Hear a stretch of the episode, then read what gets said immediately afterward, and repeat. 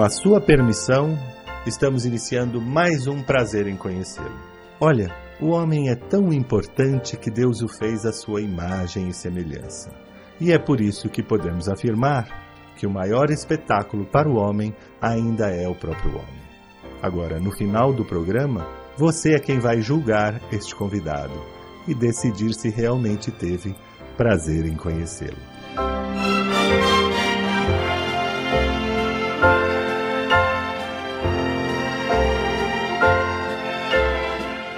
Brancato Neto apresenta Prazer em Conhecê-lo.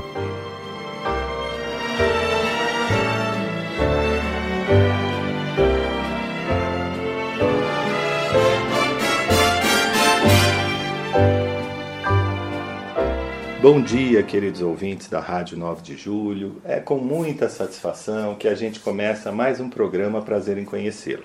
A gente tem falado bastante aqui durante a pandemia desse momento que estamos passando e do quão importantes são as artes na nossa vida, na nossa sanidade mental, emocional.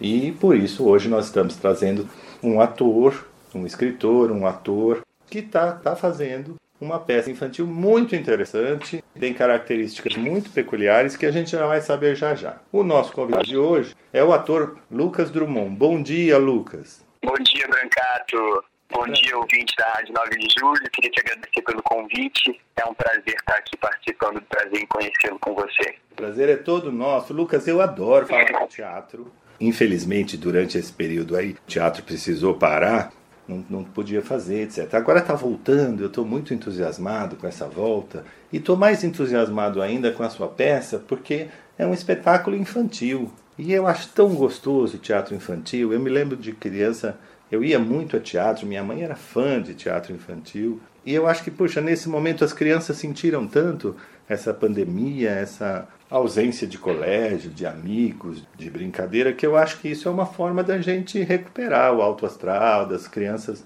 voltarem ao normal, né? Você não acha? Pois é, pois é, Brancato. É, a gente também está muito feliz com esse, com esse retorno.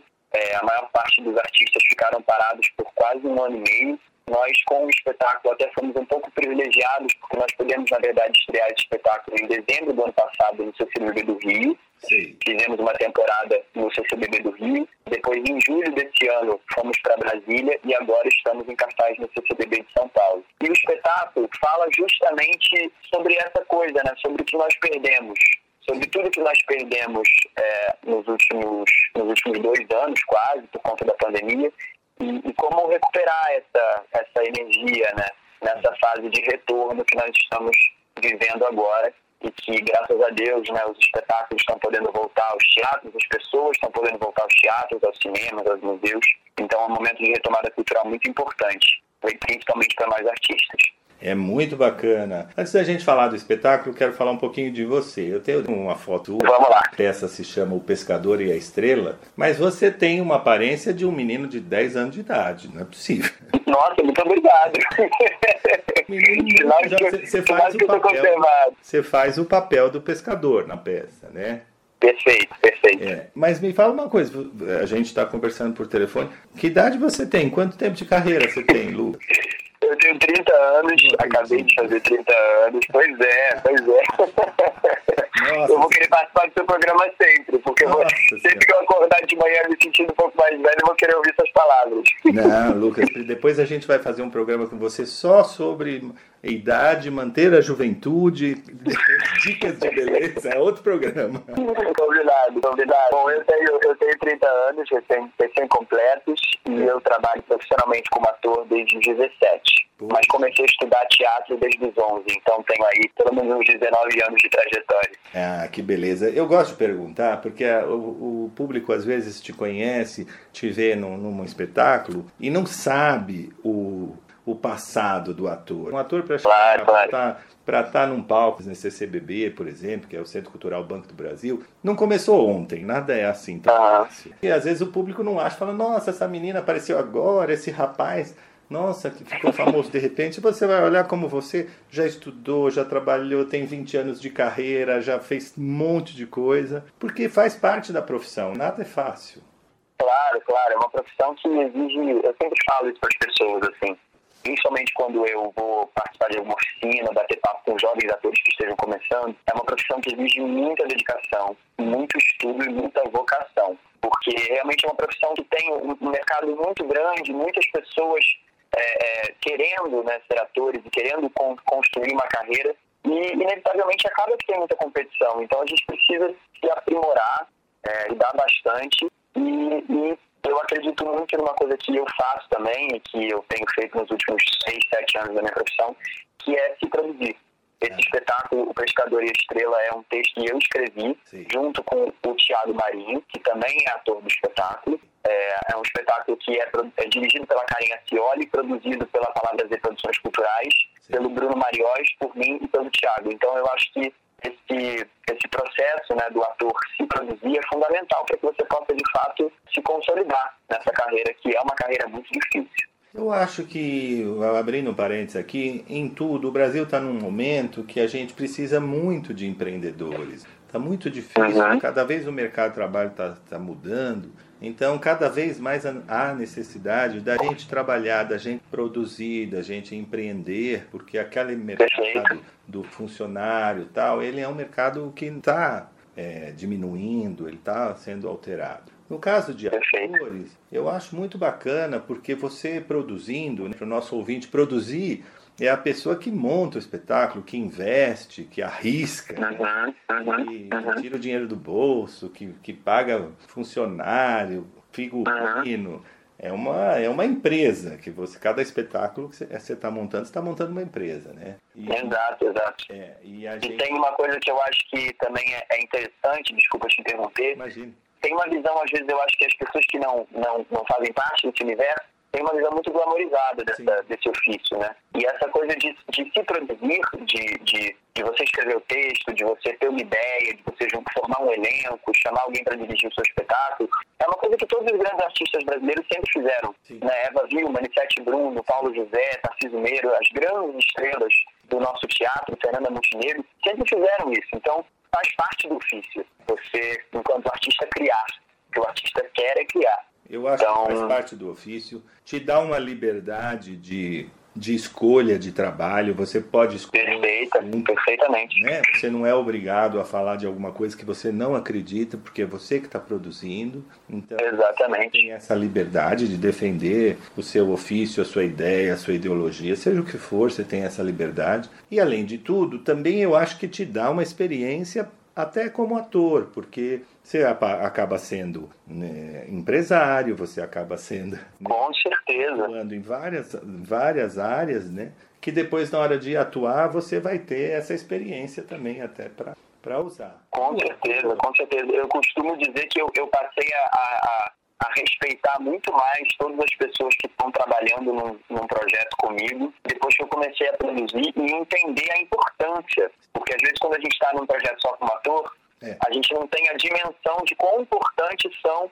todos importantes são todos os profissionais que estão ali trabalhando naquela obra para que aquela obra aconteça. E quando você se torna também produtor, né, você, você passa por todas as etapas, você conhece todos os profissionais, você entende a importância de todos eles e você entende que tanto teatro quanto cinema é, são obras coletivas que você só faz com todos aqueles profissionais ali ralando e dando duro para que aquela obra aconteça. Eu sei bem o que é isso. Meu pai foi pioneiro da televisão, nos anos 50, gostava muito de arte, de teatro, e nos anos 80 o meu pai trouxe um, um dos primeiros musicais para o Brasil, que foi Aí Vem o Dilúvio. Ah, que interessante. um musical, na época tava, não tinha musicais, era raro. A Bibi já tinha feito Gota d'Água, mas musical, nesse estilo Hollywood, com bailarinos tal, não era comum.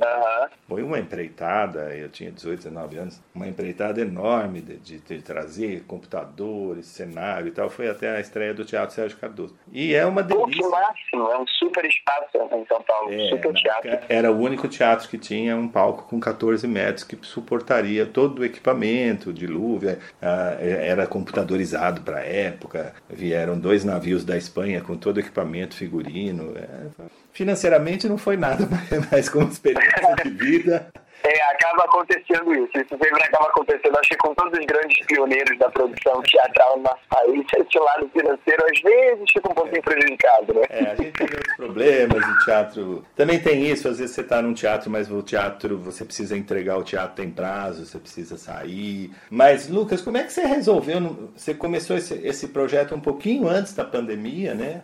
Mas não responda agora. A gente vai para um breve intervalo e voltamos já já. Era um eterno sonhador. Olhando o céu, viu uma estrela. Imaginou coisas de amor. Passaram anos, muitos anos. Ela no céu e ele no mar. Dizem que nunca o pobrezinho pôde com ela encontrar. Se houve ou se não houve alguma coisa entre eles dois, ninguém pode até hoje afirmar. O que é de verdade é que depois, muito depois, apareceu a estrela do mar. A estrela da lua no céu desponta e a lua anda tunta com tamanho esplendor e as pastorinhas para consolo da lua vão cantando na versos de amor. Linda pastora morena da cor de Madalena tu não tens pena de mim que vivo tonto pelo teu olhar. Linda criança tu não me da lembrança meu coração não se cansa de sempre, sempre te amar. Alguma coisa entre eles dois, ninguém pode até hoje afirmar.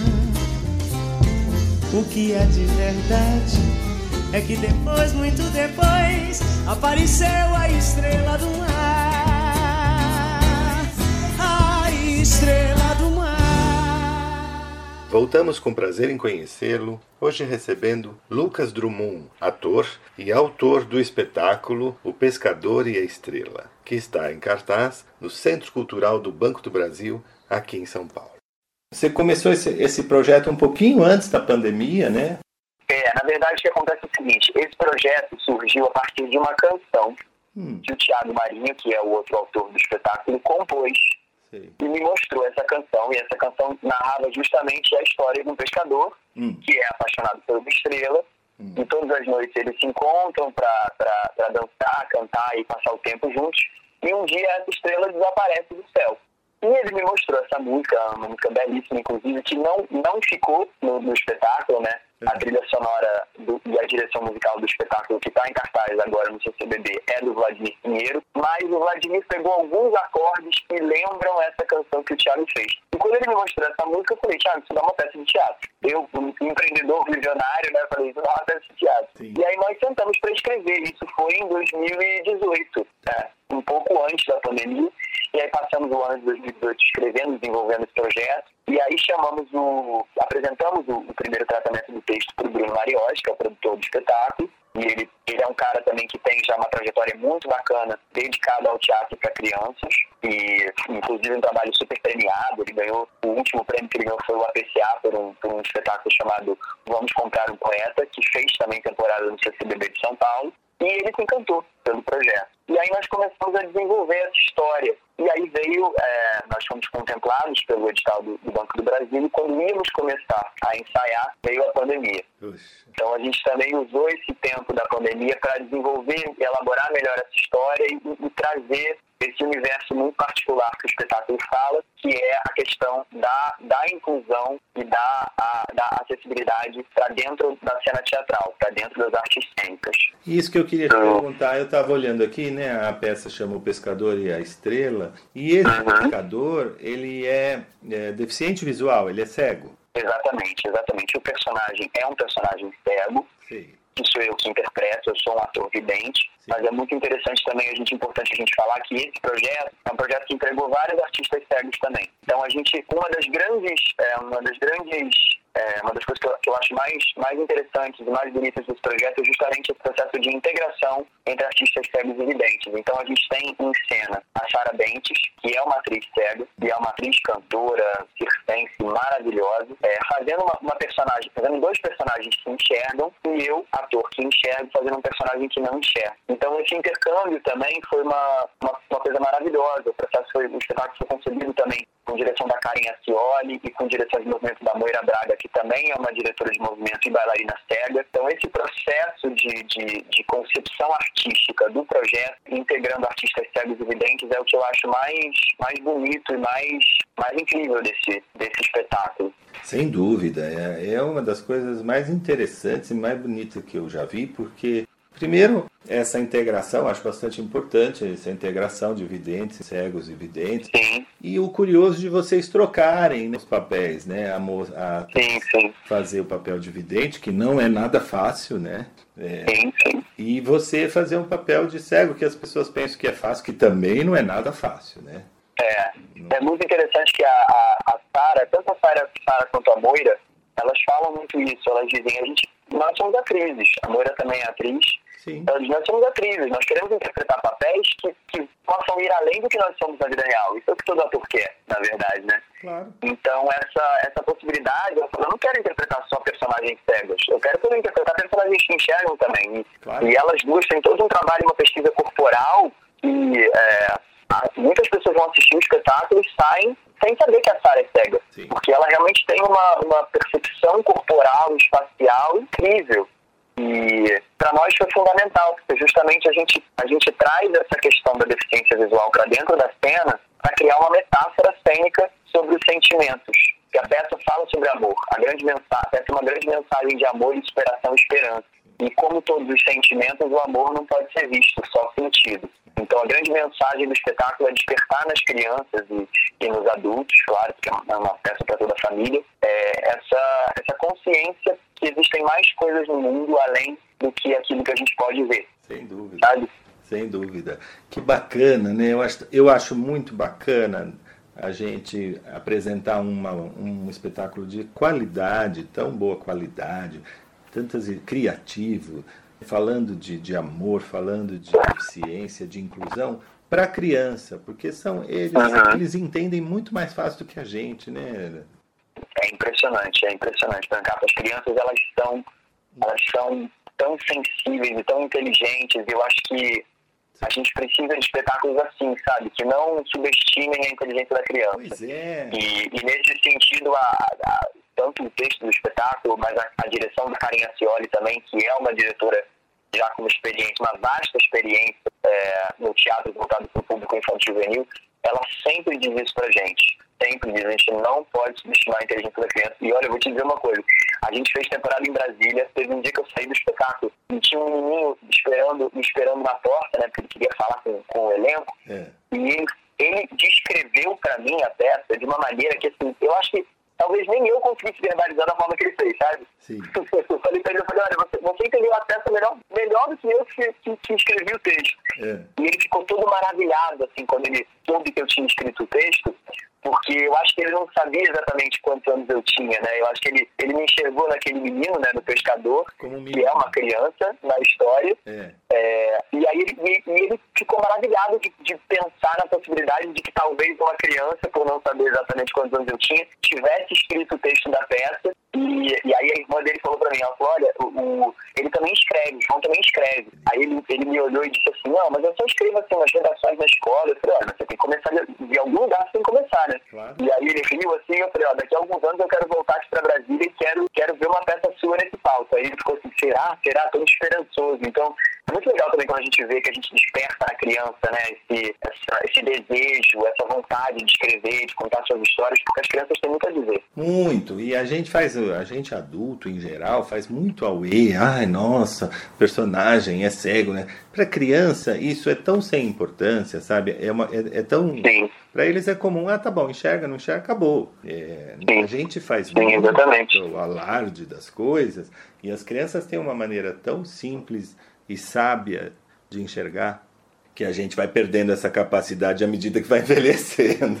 Perfeito, exatamente. A imaginação, né? A gente vai imaginação. perdendo um pouco essa, é. esse nosso senso de imaginação. É, e tudo fica. É como você estava falando. Eu, eu acho um absurdo a gente é, subestimar a inteligência das crianças, porque uma peça uhum. infantil não, é, não quer dizer nada, né? Não, elas são inteligentes, rápidas e tal. Mas infelizmente, pelo menos Infelizmente, acontece também subestimar a inteligência do público adulto também, alguns. É, também. E isso é uma coisa que acontece com o nosso espetáculo. As pessoas se surpreendem. Muitos adultos vão assistir e falavam, nossa, eu achei que era um espetáculo infantil. Eu saí daqui aos, aos prantos, eu me emocionei super no final. Então, assim, é, é um espetáculo realmente para toda a família. Para toda a família, a arte não tem idade. A gente, espetáculo infantil é muito bom para a gente que é, que é adulto e de uma qualidade excepcional, né? Porque está falando de inclusão, fala de amor, fala de sentimentos. É muito bacana isso. E, e, desde o começo, quando você imaginou a peça, você já imaginou que o personagem seria cego, seria deficiente visual? A gente, é, justamente, a gente. Eu vou pedir licença a você para a gente fazer um breve intervalo e a gente volta já já seu coração para as coisas que eu vou contar. Eu venho lá do sertão, eu venho lá do sertão, eu venho lá do sertão e posso não lhe agradar. Aprendi a dizer não, ver a morte sem chorar, e a morte, o destino e tudo, a morte, o destino e tudo estava fora de eu vivo pra consertar. Na boiada já fui boi, mas um dia me montei, não por um motivo meu, de quem comigo houvesse, que qualquer querer tivesse, porém, por necessidade do dono de uma boiada, cujo vaqueiro morreu.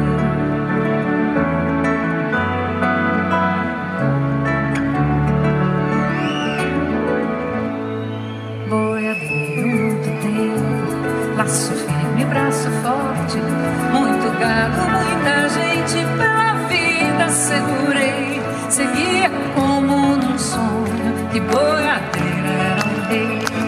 Mas o mundo foi voltando nas patas do belo cavalo e os sonhos que fui sonhando, as visões se clareando, as visões se clareando até que um dia acordei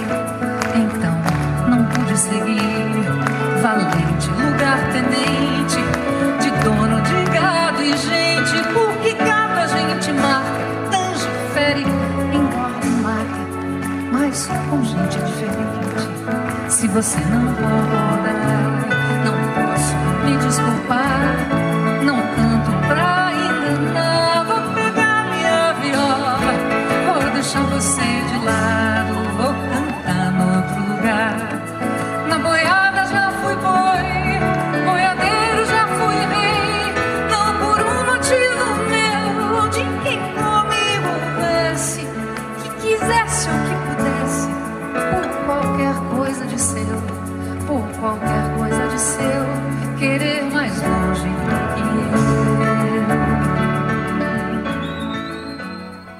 Voltamos com prazer em conhecê-lo, hoje recebendo do ator, dramaturgo, Lucas Drummond, que está em cartaz com o espetáculo O Pescador e a Estrela, no Centro Cultural do Banco do Brasil, aqui em São Paulo. E, e, desde o começo, quando você imaginou a peça, você já imaginou que o personagem seria cego?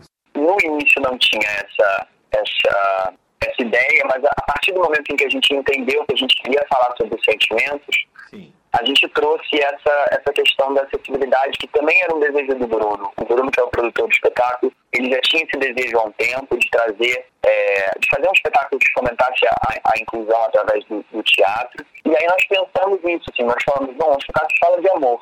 E se esse, se esse pescador tiver, é, for apaixonado por essa estrela sem nunca ter visto essa estrela? Porque é isso, o, o amor, né, os sentimentos, a gente não precisa ver as coisas para sentir, a gente simplesmente sente. E aí nós começamos a costurar essa história com essa com esse novo dado, essa nova informação sobre esse personagem. E é muito interessante também porque ela aparece em alguns momentos da peça, mas também não é de uma maneira muito é, escancarada. Isso é dito duas ou três vezes. Então, tem uma coisa também assim, quem pegou, pegou, quem não pegou, também não tem problema, entendeu? Porque não é isso que importa no final das contas. O que importa é é a mensagem de, de amor e esperança que o espetáculo passa.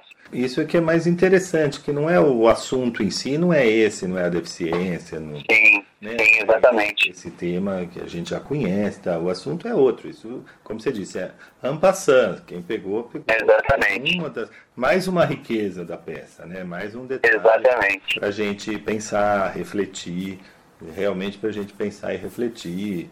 Exatamente, exatamente. Da gente também, né? E... e isso mudou também toda a nossa percepção né, de, de como fazer teatro. Para mim foi um aprendizado enorme, porque eu faço um personagem que não enxerga, então a minha, minha maneira de se relacionar, de me relacionar com os meus colegas de cena, deixou de ser através do olhar. E é uma coisa que é um recurso que eu usava muito, né? Sempre usei. A gente vive numa sociedade muito visual. E, e eu passei a, a, ficar muito mais atento para os outros sentidos. Então, essa, essa questão né, de, de, de criar um, de de criar essa sensorialidade veio também para a encenação. A gente trouxe é, elementos, a, a, gente tem em volta do cenário um piso tátil para ajudar a Sara na locomoção dela. O, o piso do, do, do, do, nosso cenário, da cenografia da Doris Hollenberg, também tem umas. umas é, ele é também em relevo para que a Sara possa se localizar e entender em que lugar do palco ela está. Então a gente criou uma encenação é, e uma concepção artística também adaptada para os artistas que estavam fazendo esse espetáculo. Sim, sem dúvida. E, e prova que é possível, né? Não é nada do outro mundo, né? É possível. Dá... Claro, claro, com certeza, com certeza. É, é, muito possível, a gente só tem que ter esse desejo, né? É claro, dá para fazer, dá para incluir. Você pode é, ter colegas atores deficientes, você pode ter público deficiente, como você estava me contando. Para o público deficiente, também tem alguma facilidade? Tem, então, como a gente, como a gente disse, a gente criou esse espetáculo é, para que ele possa ser assimilado por todos os públicos, Sim. independente de serem pessoas com deficiência ou não. Então, a gente usa muitos recursos sonoros, muitos recursos musicais. É, tem até uma, uma curiosidade da encenação que é a gente quase não tem elementos cênicos, a gente quase não tem objetos cênicos. Né? É, um, é um palco muito muito vazio, mas vazio preenchido, porque o objetivo é justamente que a plateia imagine junto com os atores. Sim. E não que a gente dê elementos muito visuais, né, objetos, muitos objetos cênicos, para que justamente todos os públicos possam assimilar é, e usufruir do espetáculo. Sim. Então, já é uma experiência que, é, por si só, já é uma experiência é, adaptada a todos os públicos. Sim. E, além disso, a gente também, no, no domingo dia 26, como eu te disse, e no sábado, dia 2, na sessão das 15 horas, vai ter os recursos de, de acessibilidade padrão, que são a tradução em Libras Sim. para os deficientes uh, auditivos e a audiodescrição para os deficientes visuais. Nessas duas sessões, tanto a pessoa com deficiência quanto o acompanhante não pagam o ingresso. Olha que legal. Quer dizer, amanhã, dia 26, e no próximo sábado, né? Perfeito. Nós teremos. Ah, o deficiente não paga ingresso, o acompanhante também não e vai ter recurso de audiodescrição e de tradução em Libras. Perfeito, perfeito. E aí é só fazer o agendamento através do site do CCBB. Que bacana. Não, isso é sensacional. A gente está. Tá, vo... Estamos voltando em grande estilo, né, Lucas? Graças a Deus, é isso. O teatro voltando, voltando finalmente. É, voltando com qualidade, com criatividade, com acessibilidade. É sensacional. Você pode dar um spoiler pra gente? É uma peça, tem final feliz a peça, Lucas? Olha, a peça tem final feliz. Eu não quero dizer o que acontece, não, não... É, mas é, é, essa a grande. É, a peça acompanha a jornada desse pescador em busca da estrela, né? Ele, ele é apaixonado por essa estrela. Essa estrela um dia desaparece do céu e ele se lança numa jornada até o horizonte, através do mar, dentro do seu barquinho, para encontrar é, o seu grande amor. E, e aí no final, sem dar spoiler, mas já dando um pequeno spoiler, a gente tem um final feliz sim. Opa, a gente adora final feliz. É bom, né? Incentiva o público. Hoje em dia a gente já está vivendo tempos tão, é, claro. tão difíceis que ninguém quer ver finais tristes, né? A gente quer final feliz, quer, quer coisa bonita, coisa interessante. A gente pode ficar tranquilo porque o, a lotação do CCBB também é de, de 40% tem todos os cuidados, eu tenho falado muito isso aqui. A pessoa pode ir perfeito. com segurança, Lucas, não tem problema nenhum. Perfeito, perfeito. A gente está, é, o CCBB está operando com todas as medidas sanitárias e de segurança. A gente está operando só com 40% da capacidade do teatro, então a gente atende, a gente recebe por apresentação em média 50 espectadores. É, os espectadores ficam de máscara durante todo o espetáculo, o uso da máscara é obrigatório. O CCBB está garantindo o distanciamento entre grupos de espectadores e famílias, então entre, entre os grupos tem um distanciamento de duas cadeiras. E, e nós, do elenco e da técnica do espetáculo, estamos sendo testados semanalmente para a realização do espetáculo. Então, é, todas as medidas de segurança sanitárias estão sendo atendidas para que as pessoas possam voltar a ocupar as salas de espetáculo, os cinemas, os museus, principalmente a retomada cultural que é tão importante, tão fundamental para nós profissionais da cultura. Muito, muito importante. E, olha, tá mais seguro ir ao teatro do que ir à padaria. É, mas é verdade, é verdade. É verdade. Muitos, muitos colegas meus me perguntam isso eu digo, com todas as medidas de segurança que a gente está adotando e que o teatro, os teatros vêm adotando, realmente as chances de você ser contaminado pelo Covid são muito, muito baixas. Assim, Não, é, são... Que realmente é muito importante que a gente se atente para isso, né? Sim, sem dúvida, porque tem cuidados. Eu, eu estive no teatro semana passada, tem né, numa outra peça também que a gente comentou aqui, e a gente tem todo cuidado, a saída do público é organizada para não sair todo mundo junto. Exato, a exato. gente não fica de máscara durante o espetáculo. Uma outra coisa que o CCBB está adotando também, que eu acho que é uma medida muito interessante e muito importante, é não está tendo bilheteria física no teatro. Ah, então, aos ouvintes que quiserem assistir o um espetáculo, a venda está sendo exclusivamente online sim. através do site Eventim. Então, é, é, o site de vendas que o CCBB usa para vender os ingressos para as exposições e para o espetáculo. É, então, para garantir o ingresso é só online através do site Eventim e, e, não tem também ingresso físico em papel, nem ingresso nem programa. A gente também fez uma medida de, hum. é, de programa virtual, digital, que pode ser acessado por QR Code pelo celular do espectador.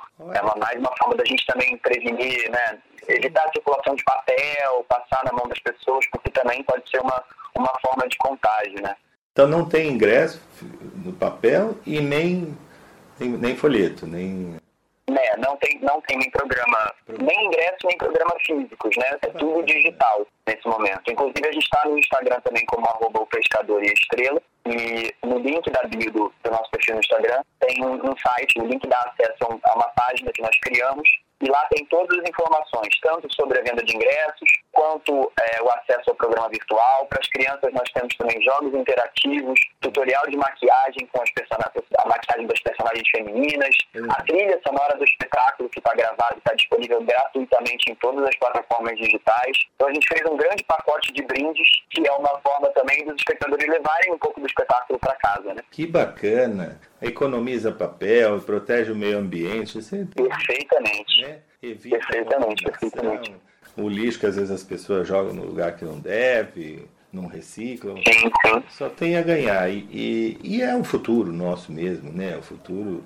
E você fazendo todas essas essas inovações numa peça infantil, você está ensinando o adulto e já está e a criança já vai se habituando, né, com essa. Exatamente, essa exatamente, preparando a geração de amanhã, né? Para eles é a coisa mais normal do mundo, que é a Recode, entrar a plataforma, né? As crianças têm uma facilidade grande né? nessa nesse setor de redes sociais, eles já nasceram com isso.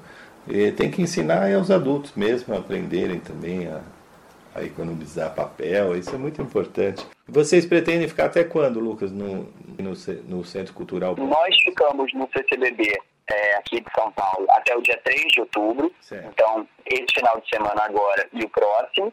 E, e depois nós voltamos em temporada para o CCBB do Rio de Janeiro, durante ah. o mês de outubro. Então, aos ouvintes também que tiverem família, amigos no Rio de Janeiro, quiserem indicar o espetáculo, nós voltamos assim que termina a nossa temporada, no dia 3 de outubro em São Paulo. No próximo final de semana, no dia 9, se eu não me engano, nós já estreamos de volta no CCBB do Rio de Janeiro. É sábados e domingos? Sábados e domingos às 15 horas em São Paulo e no Rio vai ser sábados e domingos às 16 horas. Olha que bacana, né, ouvinte? Hoje, dia 25 e amanhã, 26 às 15 horas. No próximo final de semana, dia 2 e dia 3 de outubro, também às 15 horas. E no Rio de Janeiro, aí a partir do dia 9, né? Perfeitamente, perfeitamente, exatamente. E no próximo sábado, no próximo sábado, dia 2 de outubro, a gente tem também uma sessão extra às 11 horas da manhã. Então, os ouvintes que quiserem, no próximo sábado, dia 2, tem a opção de escolher se querem ir ao teatro de manhã ou à tarde. Olha. Ou de manhã e à tarde, se gostarem do espetáculo, venham as duas sessões. Que bacana, que gostoso, Lucas. Eu queria te agradecer muito pela presença aqui. Foi um papo tão gostoso sobre, sobre teatro, sobre acessibilidade. Gostei demais. Claro. Você já recebeu grupos de espectadores de alguma entidade de, de auxílio a deficiente visual ou de alguma escola? Já aconteceu isso? A gente recebeu alguns, tanto na temporada do Rio de Janeiro quanto na temporada de Brasília que nós tivemos. É, nós tivemos essa mesma sessão, essas mesmas sessões com audiodescrição e Libras. É. E aí nessas sessões, geralmente, a gente recebe muitas pessoas com, com deficiência, porque realmente são, são espectadores que precisam desses recursos para poder claro. é, usufruir do espetáculo mas nós não recebemos, eu não me lembro ter sido uma entidade ou um grupo uh, sim, específico. Sim. Eu lembro de termos recebido é, espectadores com, com deficiência. Mas se você tiver também alguma para indicar, você pode indicar e nós entramos em contato com eles para fazer formalmente esse convite para o espetáculo. Ah, que bacana. Então, tá, nosso convite está feito aqui no, no rádio, a gente vai conversar. Conheço algumas entidades, algumas entidades bastante sérias aqui de São Paulo.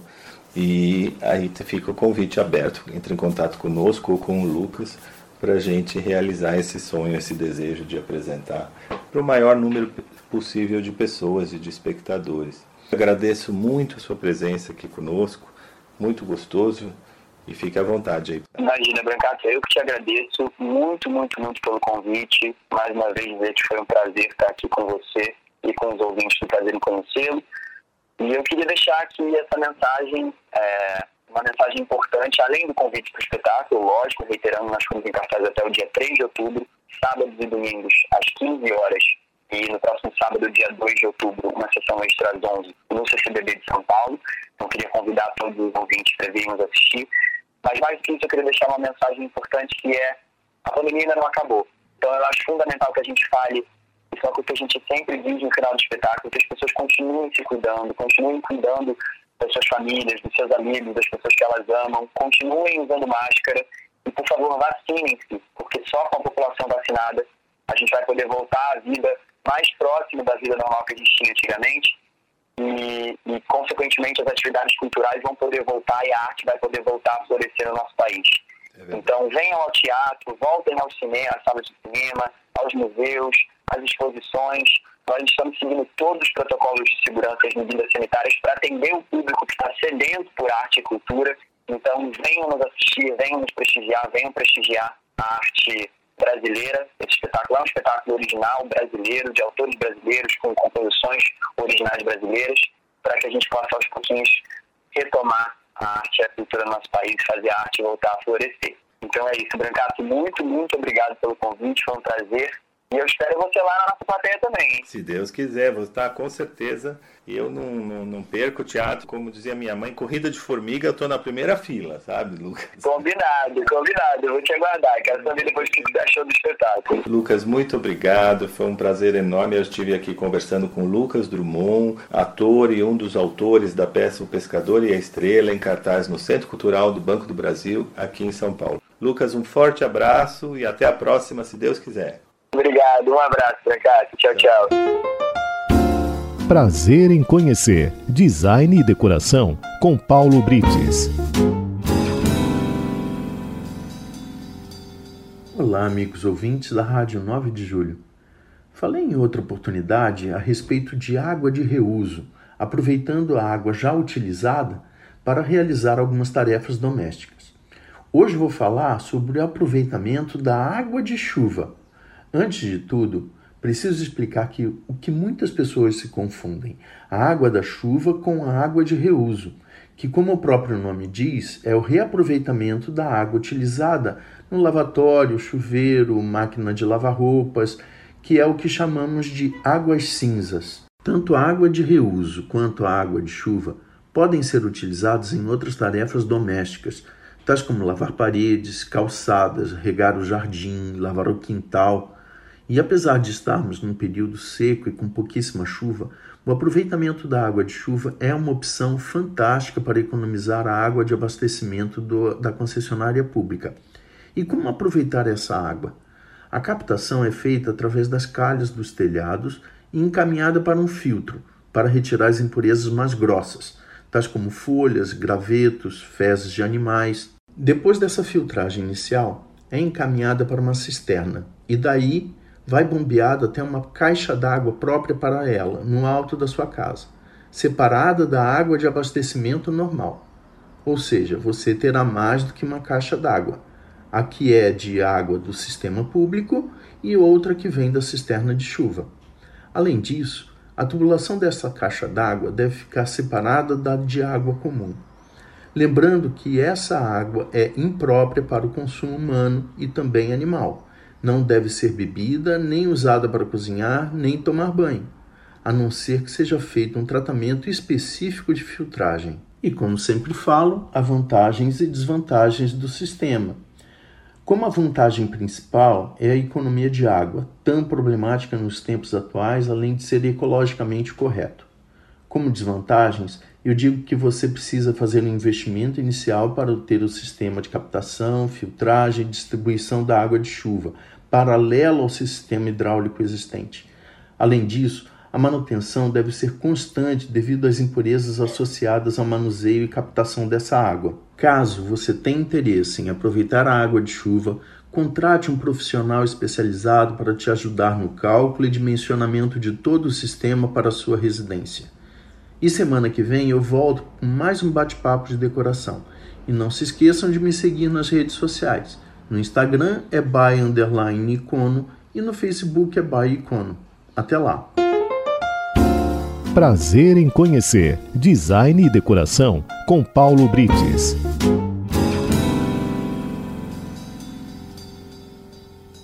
A gente sabe que viver não é fácil, né? Não está muito fácil nesses tempos de pandemia. E mesmo quando não havia pandemia, a gente precisa de motivação, precisa de entusiasmo.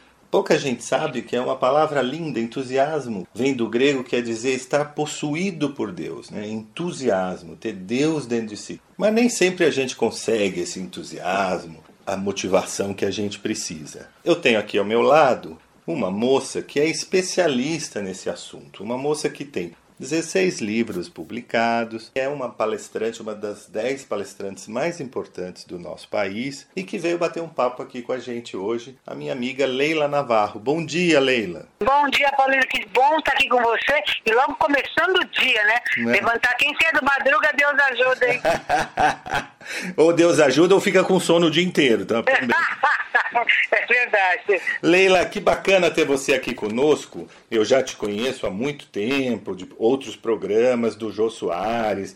Você tem 16 livros e palestras né, motivacionais, palestras de todos os assuntos. E eu queria saber, nesse momento que a gente está vivendo, você tem sentido que as pessoas estão precisando muito de ajuda, de motivação, de entusiasmo? Olha, estão precisando sim, mas eu acho que o maior problema eu chamaria de medo. As pessoas estão com medo. Sim. E o medo tem uma definição: o medo é querer trazer o passado ao presente. E a confiança é levar o presente ao futuro. Então nós temos que confiar, acreditar, saber que a gente é quem cria o nosso presente, o nosso futuro, a partir de como a gente pensa. E sem ficar preso lá no passado, mas era tão bom, eu queria que fosse como era, eu queria que volte, e não sei o quê. Você fica nessa, nessa angústia, nessa volta, e você parece que você nunca olha o presente de verdade. Porque você, você fica sempre naquela inspiração, naquilo, na zona de conforto, naquilo que você sabe resolver e fazer. E nós estamos vendo um momento, Que é um momento que não tem onde buscar, onde buscar o, o, o caminho, né? Não existe nenhuma enciclopédia, não existe Wikipédia nenhum para poder falar o que a gente deve fazer nesse momento. É. é um momento novo onde nós estamos aprendendo a criar uma nova realidade, uma nova conduta, novos protocolos, né? Para viver esse momento. É verdade. E o medo paralisa, né? Ele, ele te deixa. Você não age né, com medo, você fica paralisado, você não sai do lugar. Então, o medo tem duas coisas. Ou você fica paralisado ou você não sai do lugar, se você ficar preso no medo, ou o medo pode te servir para você ficar atento, né? Você antenar e falar, o que eu tenho que fazer? Eu fujo, eu corro, eu aprendo, qual que é o caminho? Então, eu acho assim que a vida é como uma viagem. É como uma viagem. Quando você faz uma viagem para outro país, com uma outra cultura, o que, que você vai? É bom ter um pouquinho de medo, você ir antenado. Gente, aqui o que a gente pode fazer? A gente pode andar, andar sem com, com a roupa decotada, aqui mulher pode andar sozinha na rua, aqui eu posso fazer isso, aqui eu posso pedir uma bebida no restaurante, aqui eles não tomam álcool. Então, conforme o país que você vai, conforme a cultura, você vai ter um comportamento, você vai ter uma atitude. Então, isso é a vida. Nós temos que estar atentos como é que eu vou me comportar agora nesse novo momento. Então, o medo dá esse estado de atenção, de alerta. Eu não acho que o medo é ruim, é para alertar a gente. Agora, quando o medo te deixa você trancado dentro de casa e você fica congelado, não quer fazer nada, daí sim, isso é negativo, né? Como tudo na vida, né, Leila? O exagero sempre faz mal. Um pouquinho de medo, como você disse, deixa a gente alerta, deixa a gente prevenido.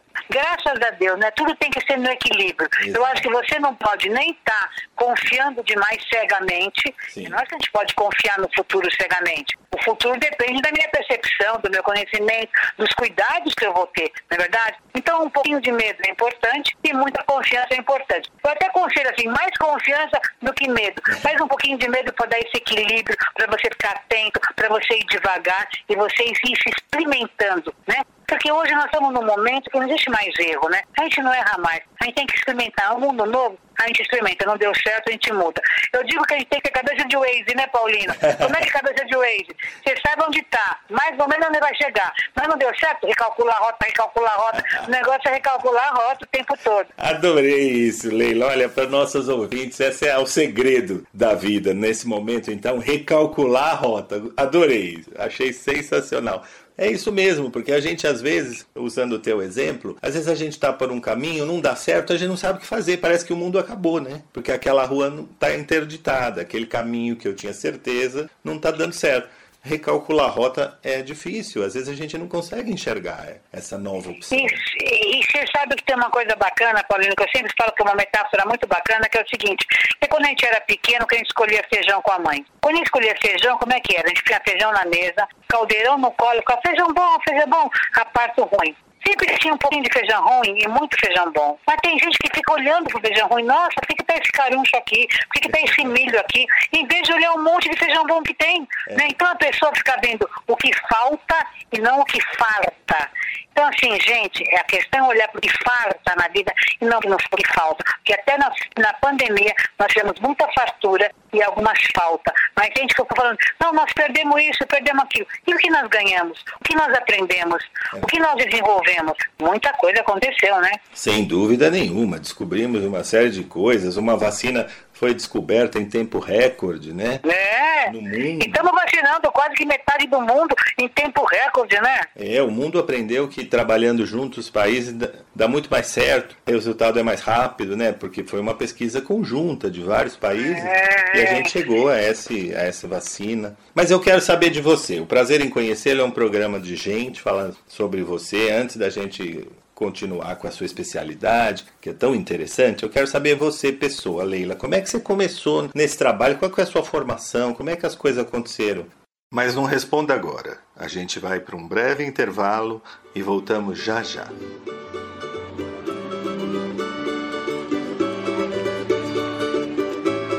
Eu já passei por quase tudo nessa vida.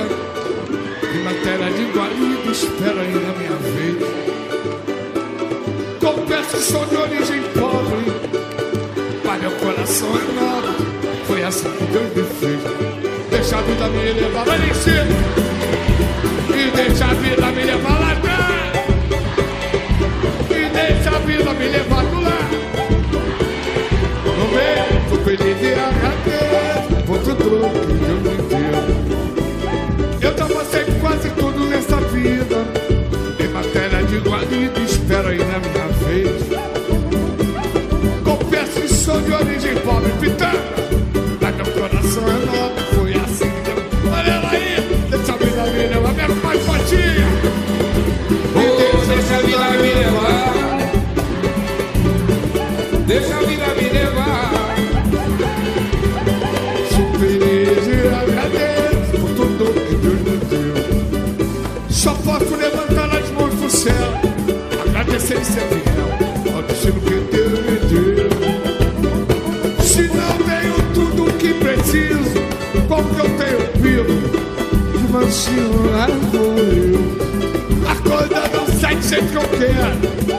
Também não me desespero. O negócio é deixar rolar. Aos trancos de barraco vamos nós. Sou feliz e agradeço por tudo que Deus me deu. Deixa a vida me levar. E deixa a vida me levar, me dá leva. Deixa a vida me levar. Sou feliz e agradeço Deixa a vida me levar. Obrigado, Jorge. Fica com Deus, valeu! Valeu, Zumbi! Leva eu, sou feliz e agradeço por tudo que Deus me deu. Sou feliz e agradeço por tudo que Deus me deu. Sou feliz e agradeço por ser a que Deus me deu. Voltamos com prazer em conhecê-lo, recebendo a palestrante e comediante Leila Navarro, autora de 16 livros e que está estreando um stand-up hoje à noite no Teatro FAAP, que se chama A Poderosa Sou Eu. Que engraçado, né, Paulo? Você sabe que eu sou fisioterapeuta de formação. Na realidade, quando eu era menina, eu queria fazer medicina, que eu queria tirar a dor das pessoas. Daí acabei fazendo fisioterapia. Eu fui a primeira turma de fisioterapeutas da USP, nem existia essa faculdade. Você vê que eu já sou antiga, né? E, e daí eu aprendi a tirar a dor das pessoas, a dor do corpo das pessoas. Mas eu vi que não adiantava tirar a dor do corpo se não tirasse a dor da mente, da alma e do coração, que é tudo um conjunto.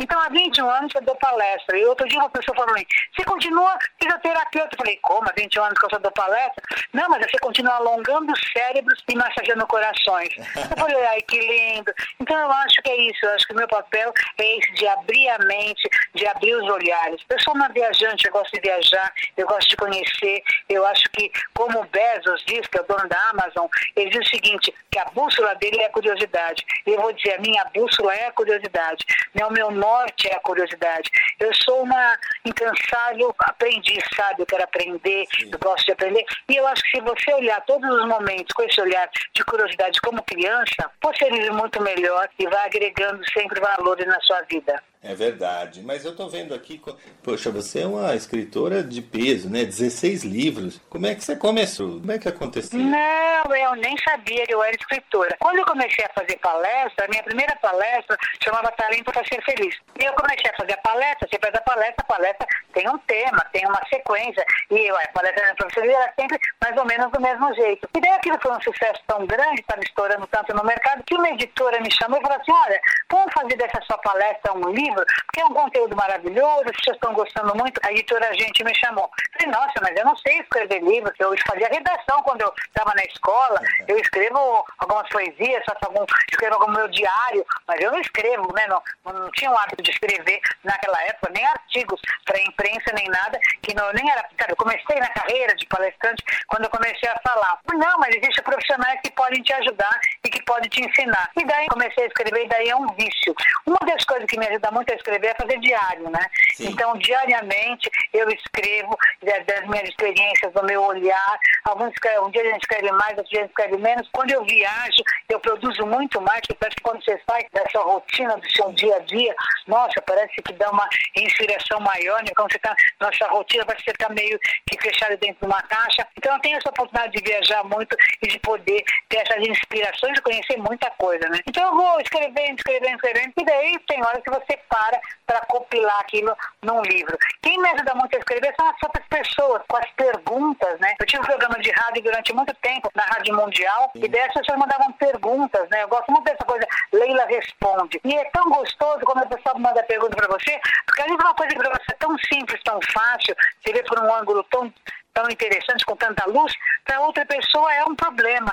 Então, essas perguntas fazem com que você amplie a sua maneira de perceber as coisas e possa escrever isso e mostrar para o outro uma outra lente, né? Que não existe certo nem errado. Existe essa possibilidade de você experimentar, de você aprender com seus erros e de você ir ampliando a sua percepção e o seu mundo, né? A sua bolha. Leila, a gente olhando assim, você é uma moça bonita, alegre, tem um sorriso lindo, que eu, eu a conheço pessoalmente, apesar de hoje a gente estar por telefone.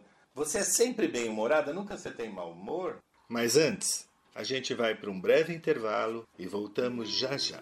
Viver e não ter a vergonha de ser feliz. Cantar e cantar e cantar a beleza de ser um eterno aprendiz. Eu sei que a vida devia ser bem melhor e será, mas isso não impede que eu repita. É bonita é bonita e é bonita viver e não ter a vergonha de ser feliz. Cantar a beleza de ser um eterno aprendiz.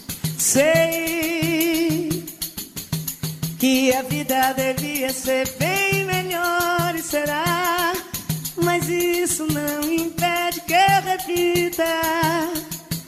É bonita, é bonita e é bonita a vida. E a vida o que é, diga lá, meu irmão. Ela é a batida de um coração. Ela é uma doce ilusão a vida.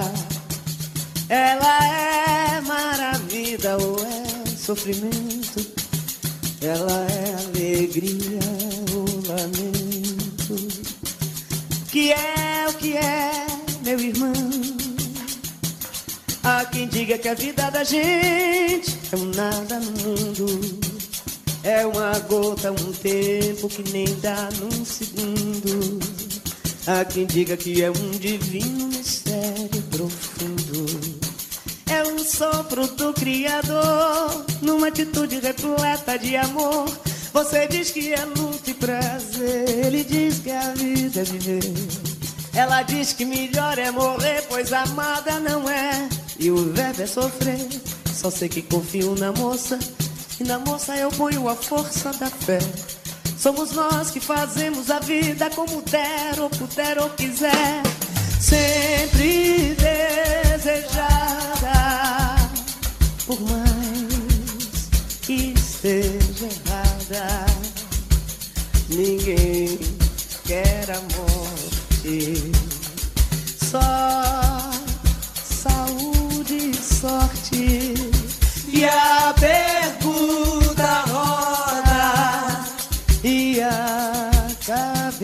agita. Eu fico com a pureza da resposta das crianças. É a vida, é bonita e é bonita. Viver e não ter a vergonha de ser feliz. Cantar.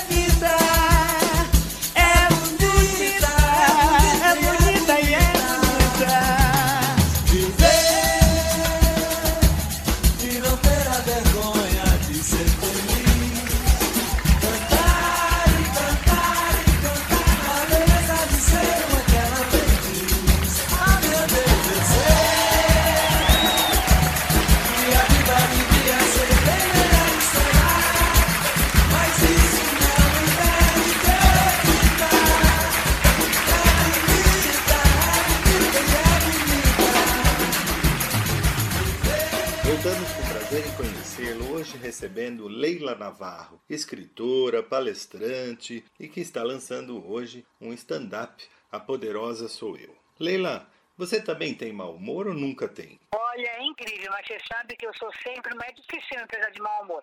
É lógico, a gente tem os perrengues da gente, que também outro dia tá mandando num shopping, é. antes da pandemia, é. e uma mulher falou assim, você é Leila Navarro, você tá disfarçando, cadê a risada? Como se eu tivesse que andar no shopping assim, então, é lógico que às vezes você anda, você tá andando normal com umas pessoas. Mas eu acho assim que, vou explicar aqui para as pessoas que estão escutando. A felicidade, eles dizem que ela tem uma parte hereditária. Então, estudar as pessoas que são felizes, que têm essa, esse olhar mais positivo para a vida, que estão sempre de bom humor, né? as pessoas que têm mais essa facilidade de estudar essas pessoas. E viram que 50% dessa tendência do positivo, da felicidade, do bom humor, é genética, 50%. Sim. Então, a família já é assim, já vem no DNA. 10% tem a ver com as circunstâncias.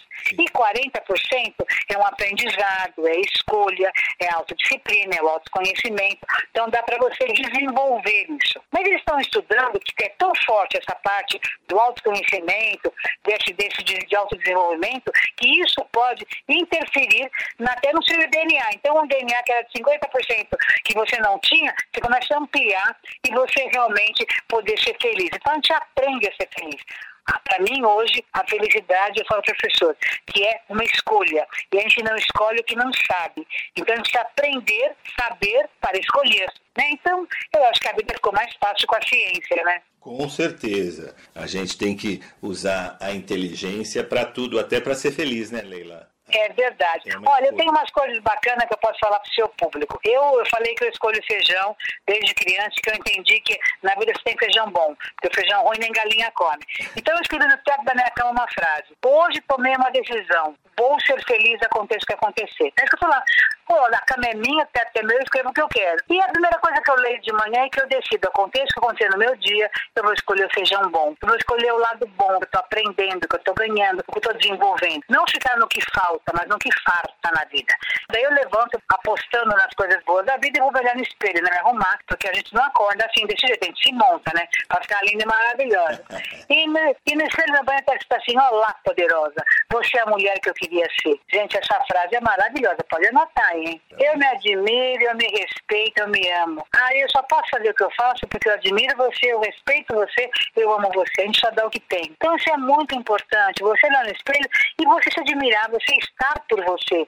Se você acorda de manhã, já está de mal com você, você fala, nossa, mas que cara, mas nossa, como que você está? Bom, já acabou o seu dia, né? Porque você vai andar com essa pessoa o tempo inteiro, né? Ela é você, né?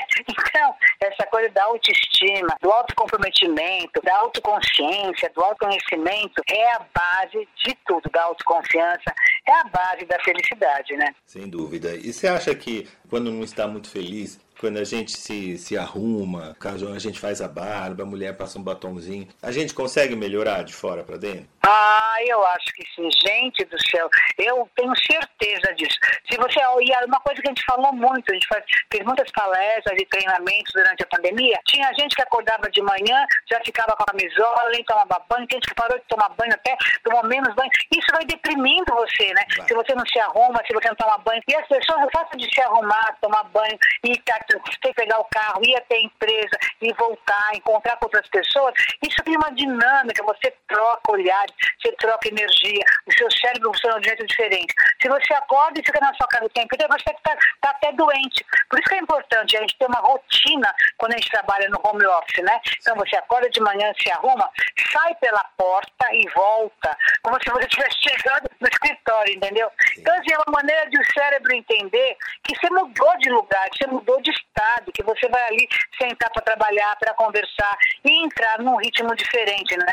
Senão você está doente, você está num quarto de, de, de, hospital, não é verdade? É verdade. É muito importante a gente criar essa dinâmica. O cérebro, ele é burro, ele não sabe das coisas. Se você programa ele, se você prepara ele, ele começa a entender. Bom, então agora eu estou linda, maravilhosa e vou trabalhar. Agora eu vou fazer o meu almoço, vou almoçar. Sentar para almoçar, fazer o ritual. O ritual, Paulina, é muito importante. O ritual para ir dormir é importante, o ritual para comer é importante, o ritual para trabalhar é importante, porque você está avisando o cérebro, agora eu vou ser essa persona, agora eu vou me concentrar nisso, agora eu vou fazer estou por isso. E quando a gente começou a começar no home office, que a gente saiu do trabalho, daquela vida, ficou todo mundo dentro de casa, a gente se perdeu um pouco, as pessoas se estressaram muito por causa disso. Então é muito importante se arrumar, se olhar, se cuidar. Isso é autoestima, né? Isso é autocuidado.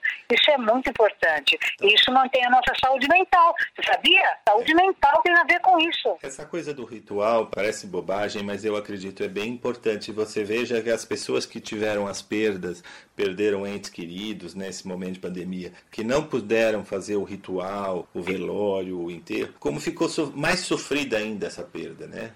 Nossa, foi um problema muito sério, né? Essa pessoa tem até que fazer terapia. É uma coisa muito difícil. Tem pessoas que não conseguem superar. Por exemplo, se você sabe que o, seu, que um filho seu morreu na guerra e vieram os restos mortais dele, a pessoa está vendo, veio enterrou, isso faz com que a mente realize e que você internamente realize a morte e você entenda aquela despedida. Uma pessoa que perdeu alguém, mas não sabe onde é que está, se está vivo, se está morto, se onde é que está, se perdeu a memória, se foi sequestrado. Você não sabe o que aconteceu com a pessoa e você não conseguiu realizar aquela morte, aquela despedida, é muito duro. A pessoa sempre fica com esse link, essa coisa em aberto e não consegue fechar isso. É, é uma doença, não dá, é muito difícil de se superar. Então, você falou, é muito importante. O ritual do enterro, da morte, é muito importante. E essa vez foi difícil que a gente não pôde ver. E nós somos seres muito visuais, né? O ser humano é visual, fica mesmo aquele vazio dentro da gente. Olha, Acho que é por isso que nós, os, seres humanos, temos ritual para tudo. Gente... É verdade. Eu não tinha pensado nisso. A gente tem ritual para nascer, batismo, ritual para comer, ritual para formatura. Nós temos ritual para tudo, casamento. E você sabe que isso vem desde os nossos ancestrais, isso desde que o ser humano é humano, e os índios fazem isso, né? Todas as culturas fazem isso. Os esquimós têm rituais. Não, o ser humano, é a diferença nossa para o animal é isso, é porque a gente dá significado para as coisas. Isso é ter, é ter neocórtex, é a inteligência do humano. A gente dá significado e consegue ressignificar as coisas. Então é lógico que as pessoas agora que tiveram seus entes queridos e não puderam realizar a morte do jeito que nós costumamos realizar, elas vão ter que criar um ressignificado para essa morte, para poder satisfazer isso, essa necessidade interior. E isso é bacana, porque a nossa inteligência permite com que a gente faça essas ressignificações e que a gente possa superar isso. Você sabe, Paulinho, que agora depois da pandemia, vão existir muitas sequelas que vão ficar.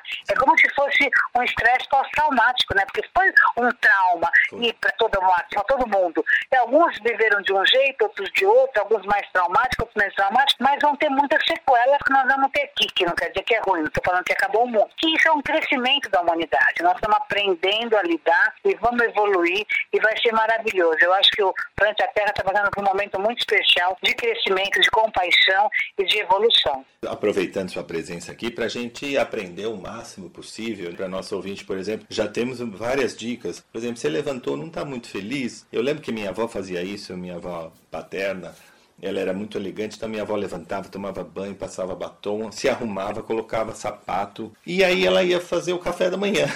Toda ah, que legal. E a gente é. chegava, a gente parecia que ela estava pronta para sair. Sempre foi assim. É, que é, bacana. E eu acho tão bacana isso, que às vezes a gente. É, é, como a gente quando tem o ritual de trabalhar. Às vezes você levanta desanimado, você toma banho, faz a barba, é obrigado, por exemplo. Colocar um terno, uma coisa, né?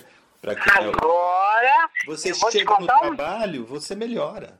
Agora eu vou te contar uma coisa. Eu tenho um ritual para dormir e um ritual para acordar. É. O meu ritual para dormir é assim: põe uma camisola de poderosa novela das oito e bota o final da minha estreia na porta do banheiro, assim, toda, toda poderosa. E daí eu tenho um aparelho de som no banheiro que eu mandei gravar um CD com 50 mil pessoas aplaudindo e gritando. Eu vou a aplausos da porta do banheiro até minha cama, agradecendo, agradecendo. Aplausos é uma coisa maravilhosa. É. E eu vou sorrindo, agradecendo, como se eu tivesse feito feito um espetáculo, porque a vida não tem ensaio, é uma coisa de estreia. E a minha estreia foi maravilhosa, fiz tudo de melhor. E eu vou dormir a aplausos, agradecida.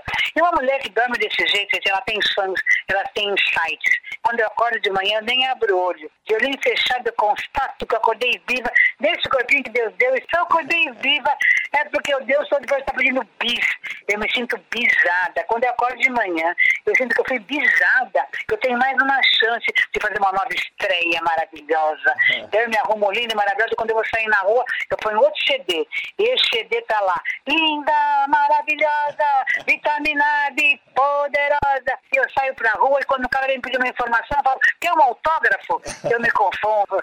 Porque eu fui convidada a ser a protagonista da minha própria história. Gente, é uma coisa, a vida é uma coisa maravilhosa, mas depende como você encara a vida, Sim. né? Eu, quando acordo de manhã, meu lindo, de olho fechado, eu ponho a mão na minha bochecha, falo, tô viva, gente, tô aqui, tô nesse corpinho, a coisa maravilhosa. Daí eu abro o olho, mas eu não tô dentro de um caixão, tô na minha cama, daí eu abro a janela, vejo tem sol. Gente, não é um milagre. Todo dia de manhã tem sol, a gente tem que agradecer, né? O dia aparecer, depois você a gente acorda de manhã e é noite ainda, ainda. Deus falou, não, agora já cansei de mandar dia para você. Fica só noite, né? É verdade. Leila, eu vou pedir licença a você para a gente fazer um breve intervalo e a gente volta já já. Red roses too. I watch them bloom for me and you, and I think to myself, what a wonderful world. I see skies of blue and clouds of white and the brightness of day. I like the dark and I think to myself, what a wonderful world.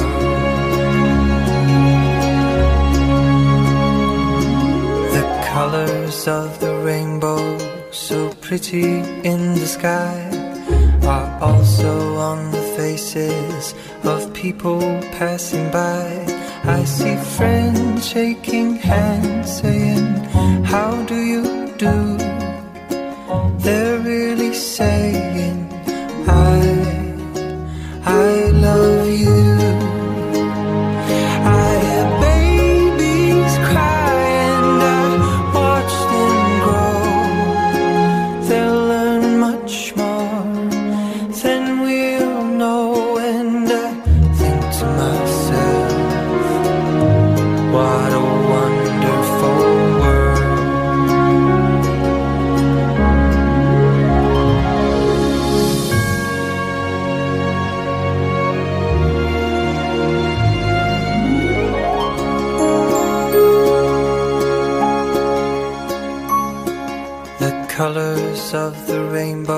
so pretty in the sky, are also on the faces of people passing by.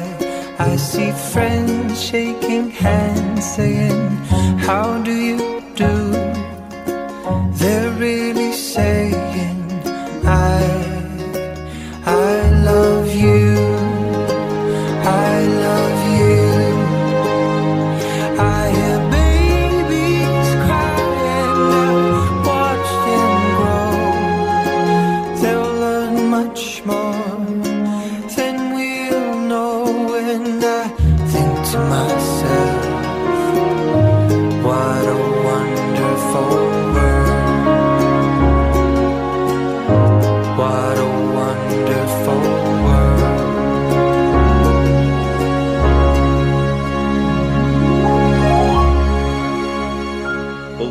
com prazer em conhecê-lo hoje recebendo Leila Navarro, escritora, palestrante e agora também comediante que está estreando um show aqui em São Paulo. Vamos falar um pouquinho do seu show, do seu stand-up, que eu estou muito interessado hoje à noite. Me conta como é que surgiu essa ideia, conta tudo pra gente desses. Ah, foi muito, sim, foi interessante, porque na palestra eu uso de humor, né? Sim. Eu brinco com humor, eu uso de humor, mas de um jeito pedagógico. Eu uso humor para dar insight para as pessoas, para elas poderem aprender, para tocar, para motivar, né? Então tem muita coisa de humor, mas é uma palestra, né?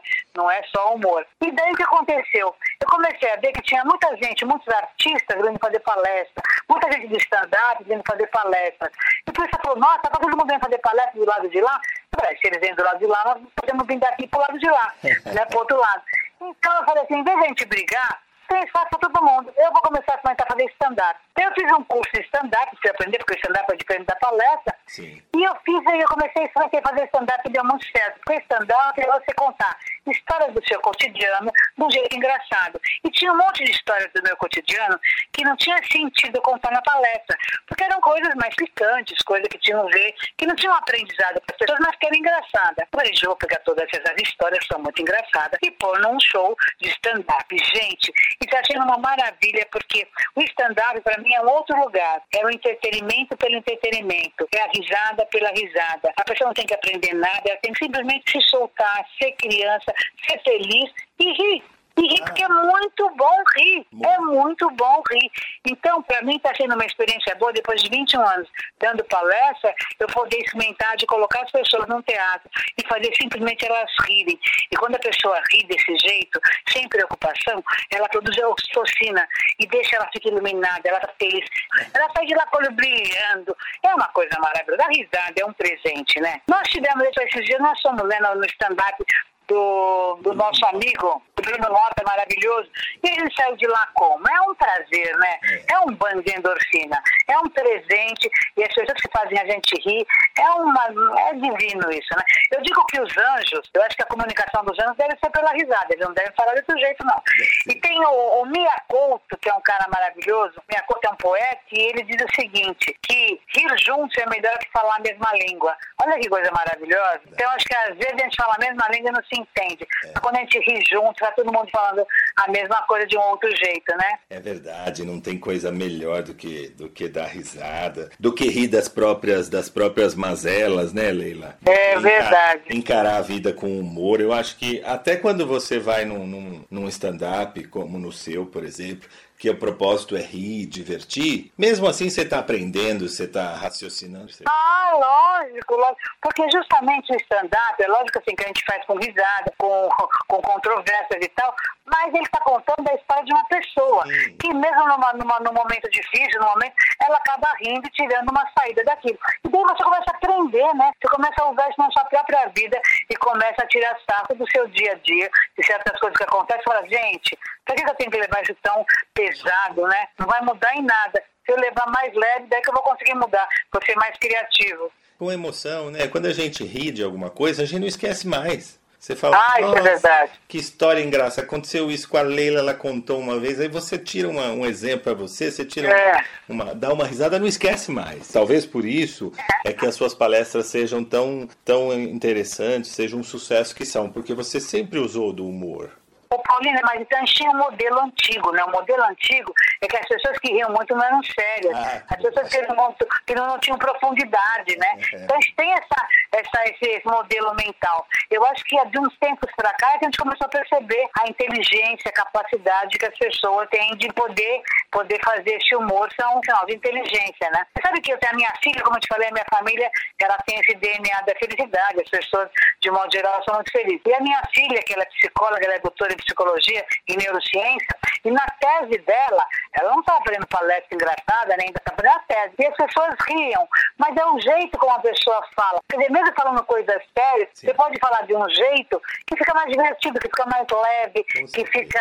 Né, que provoca um certo relaxamento nas pessoas. Não é uma coisa só porque é científico tem que ser sério, tem que ser duro. Não. Né? Essa coisa já foi o tempo, né? Não tem mais sentido. Não tem nenhum sentido. Eu não sabia. Você tem uma filha só, Leila? Não, eu tenho três filhos. Eu tenho uma arquiteta, uma psicóloga e o outro ele trabalha com redes sociais, é professor de inglês e de espanhol. Menina, você tem três adultos já?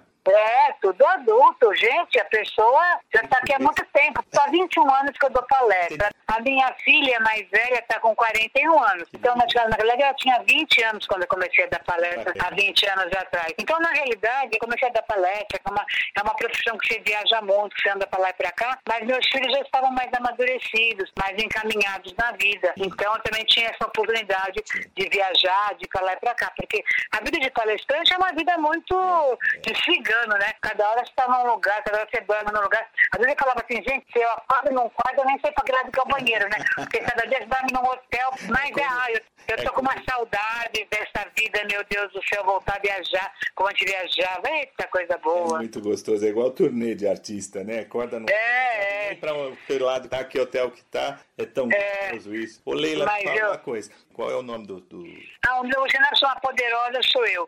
E eu conto essa história da minha vida de palestrante, de sucesso, de uma mulher madura, os meus casos amorosos, de um jeito muito engraçado, muito divertido, como é que eu queria as crianças e dei conta de me tornar uma palestrante poderosa. Então, é a história da minha vida, num trecho da minha vida, de uma maneira engraçada, que dá para todo mundo assistir. Jovens assistem acham engraçado, mulheres têm um olhar diferente, os homens de um outro olhar. Cada um vê por uma janela diferente, mas todo mundo ri, se diverte. E é bem leve, gostoso e muito do cotidiano, né? Do, do dia a dia de uma família, de qualquer pessoa. Empreendedora, porque eu sou muito empreendedora e acho importante ter sucesso, né? Então também a gente conta isso lá. Ai, gente, é muito bom. E eu estou convidando todo mundo que agora, às 21 horas, no Teatro FAP. Segunda apresentação em novembro. Mas, quero se a gente faça uma temporada ano que vem. Mas por enquanto nós estamos fazendo essas apresentações. O Teatro FAP está abrindo agora, né? Está tendo 60%, 60% do público só que vai estar lá dentro, está se dando teatro, tudo com protocolo, né?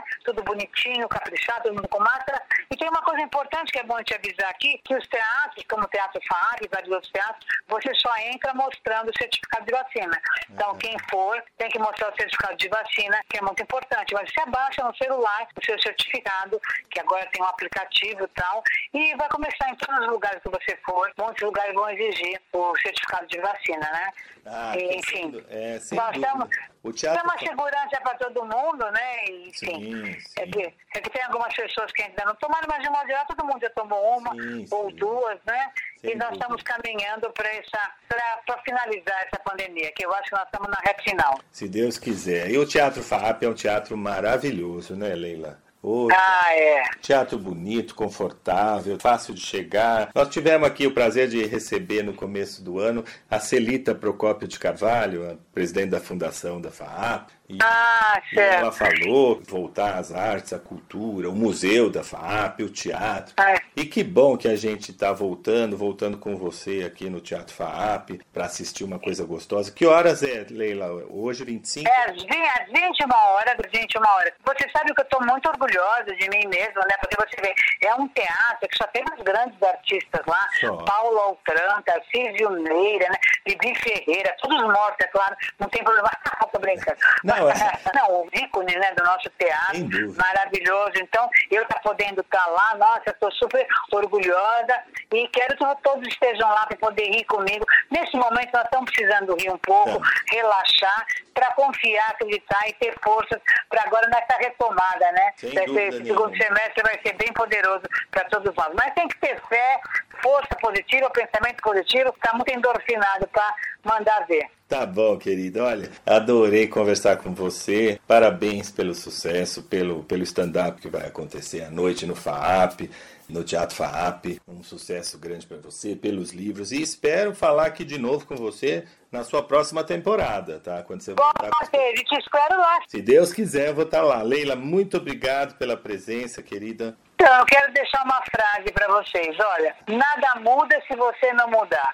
Se as coisas não estão bem à sua volta, não fica reclamando do que está acontecendo. Fala o que, que eu tenho que mudar para melhorar essa situação. Quando a gente, que a gente muda, a gente muda o olhar, a nossa realidade muda e você vai ver que você é poderoso. E aí você vai ver por que, que a poderosa sou eu, porque você também é poderoso. Obrigado, querida. Um forte abraço. Até a próxima, Leila. Até a próxima. Um tchau, beijão. tchau. Tchau, tchau.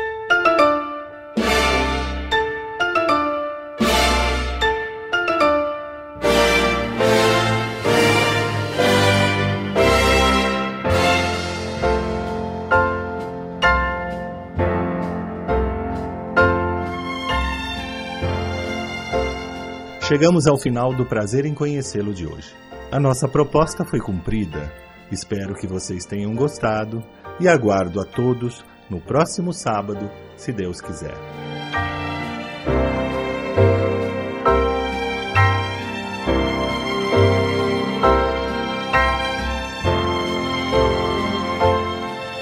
Prazer em conhecê-lo, com Brancato Neto, todo sábado, das sete e meia às nove da manhã.